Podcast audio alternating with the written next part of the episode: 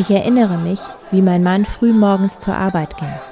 Beim Abschied sagte er, sie ging zu einem Treffen mit der Gewerkschaft und er hoffte bei diesem Treffen zu erfahren, ob die Gewerkschaft sich mit Lonmin 2 geeinigt hatte, ob sie am nächsten Tag wieder arbeiten könnten und wie viel mehr man ihnen bezahlen würde.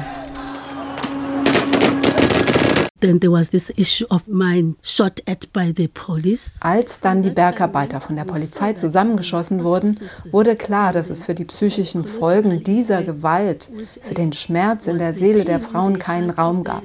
Niemand unterstützte sie in irgendeiner Weise.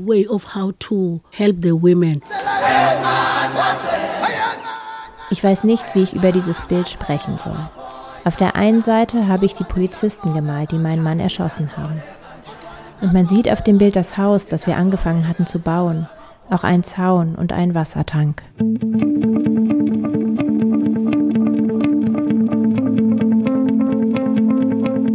Ich bin Macapone de Leane und komme aus dem Dorf Pabalong. Ich bin im selben Dorf aufgewachsen wie mein Mann. Schon als Junge arbeitete er im Bergwerk. Ich kenne seine Geschichte. Er arbeitete bei verschiedenen Minengesellschaften, angefangen mit der Stillfontaine Mine in Klerksdorp. Die Bergbauindustrie hat seine Kräfte aufgezehrt. In Stillfontaine habe ich ihn regelmäßig besucht. Ich durfte aber nicht im Bergwerkswohnheim übernachten, weil es nur für Männer ist. Deshalb nahm mein Mann sich immer ein Zimmer in Kuma, damit wir zusammen sein konnten. Aber die Apartheidsgesetze erlaubten uns nicht einmal das. Mehrmals wurden wir erwischt und ich wurde von der Polizei verprügelt und verhaftet, weil ich gegen das Passgesetz verstoßen hatte. Die Arbeitsagentur für den Bergbau hatte meinen Mann angeworben und schickte ihn zu verschiedenen Minen. Doch die Sozialleistungen, die ihm für all die Jahre im Bergbau zustanden, bekam er nicht. Bis zuletzt kämpfte er darum und bat das Arbeitsministerium um Unterstützung.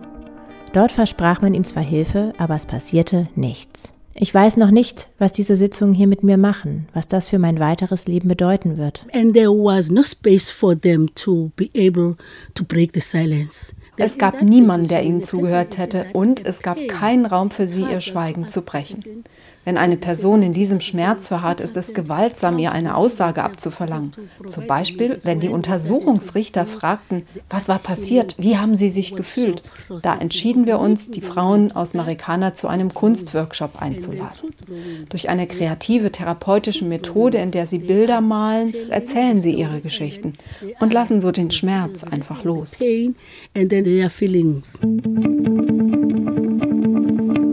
Um zu den Kommissionssitzungen zu gehen, musste ich die Kinder alleine zu Hause lassen. Aber ich musste es tun, weil ich hier die Wahrheit erfahren will, weil ich auf Gerechtigkeit und Entschädigung hoffe. Auf meinem Bild, auf dem ich das Massaker darstelle, zeige ich auf den Polizisten, der meinen Bruder getötet hat. Den Polizisten beim Namen zu nennen, macht alles noch schlimmer. Ich habe ihn in der Kommission auf dem Video gesehen und frage mich dauernd, was mein Bruder diesem Mann nur angetan hat, dass er so sterben musste. When the TRC of Falem started, wir fragten, wie kann eine Untersuchung ohne die Angehörigen der Opfer überhaupt stattfinden? Es war keine direkte Intervention. Sie hatten die Frauen eingeladen, die dem Prozess beiwohnten, wie Bäume oder Steine. Sie hatten keinerlei Sprachrecht.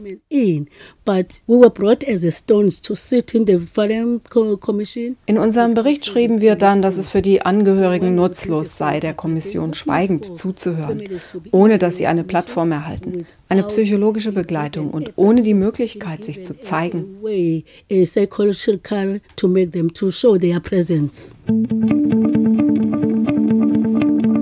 Mein Name ist Xolelwa Mpumsa.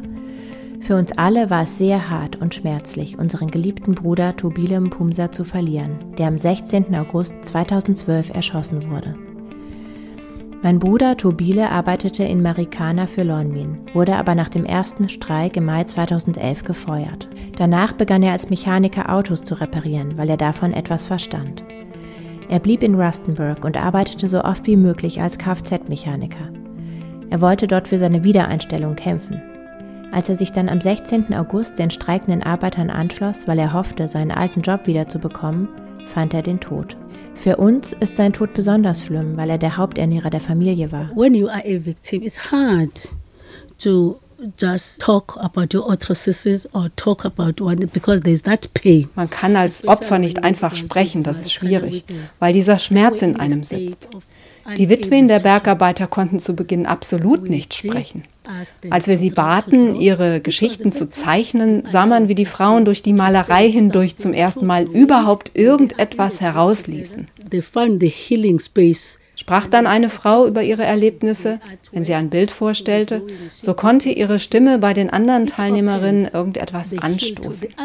Viele sagten, sie hätten vorher geglaubt, die Einzigen zu sein. Oh, I, thought I am alone. You are able to Sie fragen sich gegenseitig, wie hast du das geschafft, damit umzugehen? Und dann kommt die Gruppe irgendwann mit kreativen Ideen, was sie machen können, um aus ihrer Vereinsamung herauszukommen.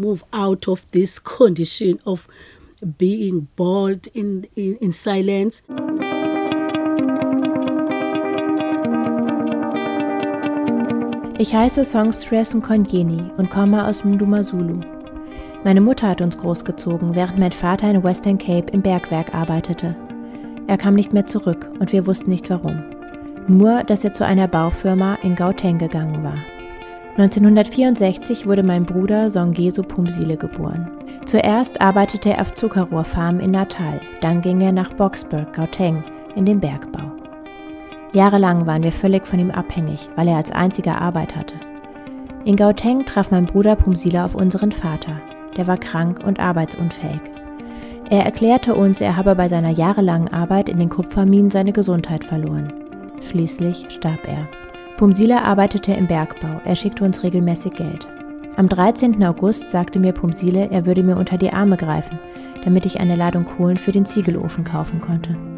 Aber am selben Tag, am 13. August 2012, starb er. Drei Tage vor dem Massaker auf dem Hügel. Pumsile und zwei weitere Arbeiter wurden von der Polizei erschossen, obwohl sie nur ihr Recht forderten.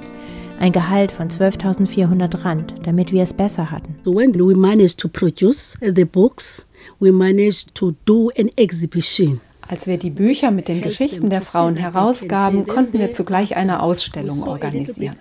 Damit zeigten wir den Leuten, dass die Frauen eine Geschichte haben. Erst dann beobachteten wir in der Untersuchungskommission einen leichten Wandel. Die Witwen durften nun aufstehen und sagen, wie sie sich fühlten und was genau sie brauchten. Das war ein Resultat des Workshops. And what is that they need? It was that impact of the, the workshop. Mein Name ist Betty Lomasonfo Gadlela. Ich wurde 1969 geboren in Swaziland. Mein Mann Gadlela arbeitete bei Lonmin in der Karee-Mine in Marikana. Er war nach Südafrika gegangen, um Familie und Verwandte unterhalten zu können und Geld für die Schulausbildung unserer Kinder zu verdienen. Es war nicht leicht für ihn, allein in Südafrika zu leben. Das Bild, das ich gemalt habe, ist schwarz. Schwarz wie meine Trauer.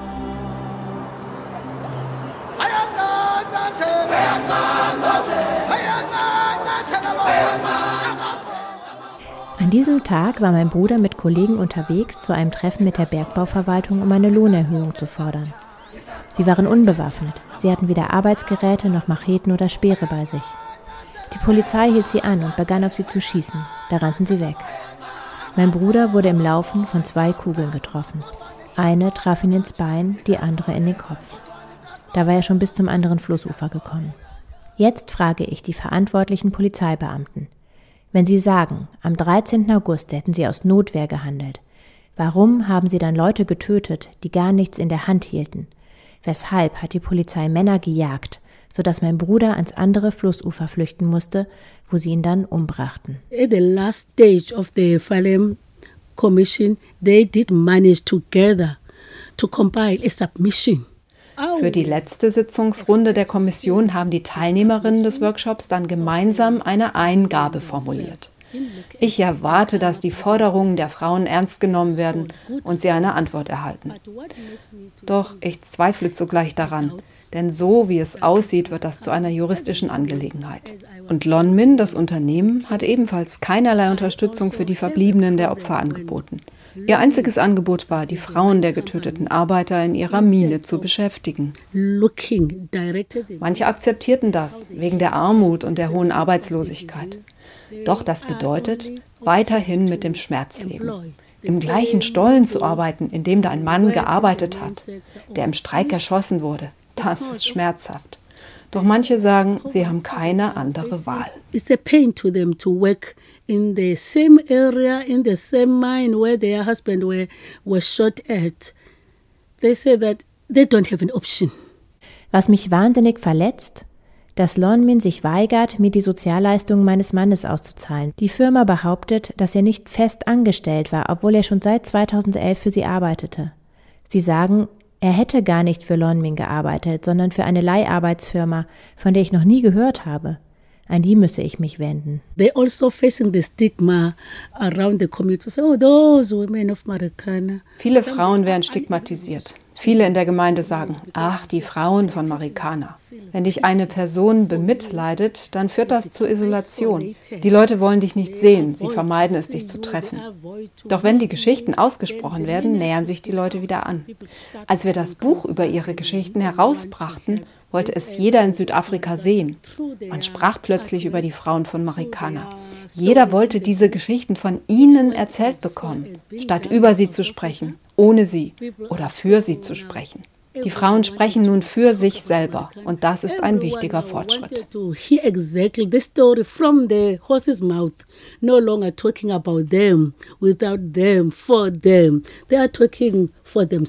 That is now is a one step of achievement.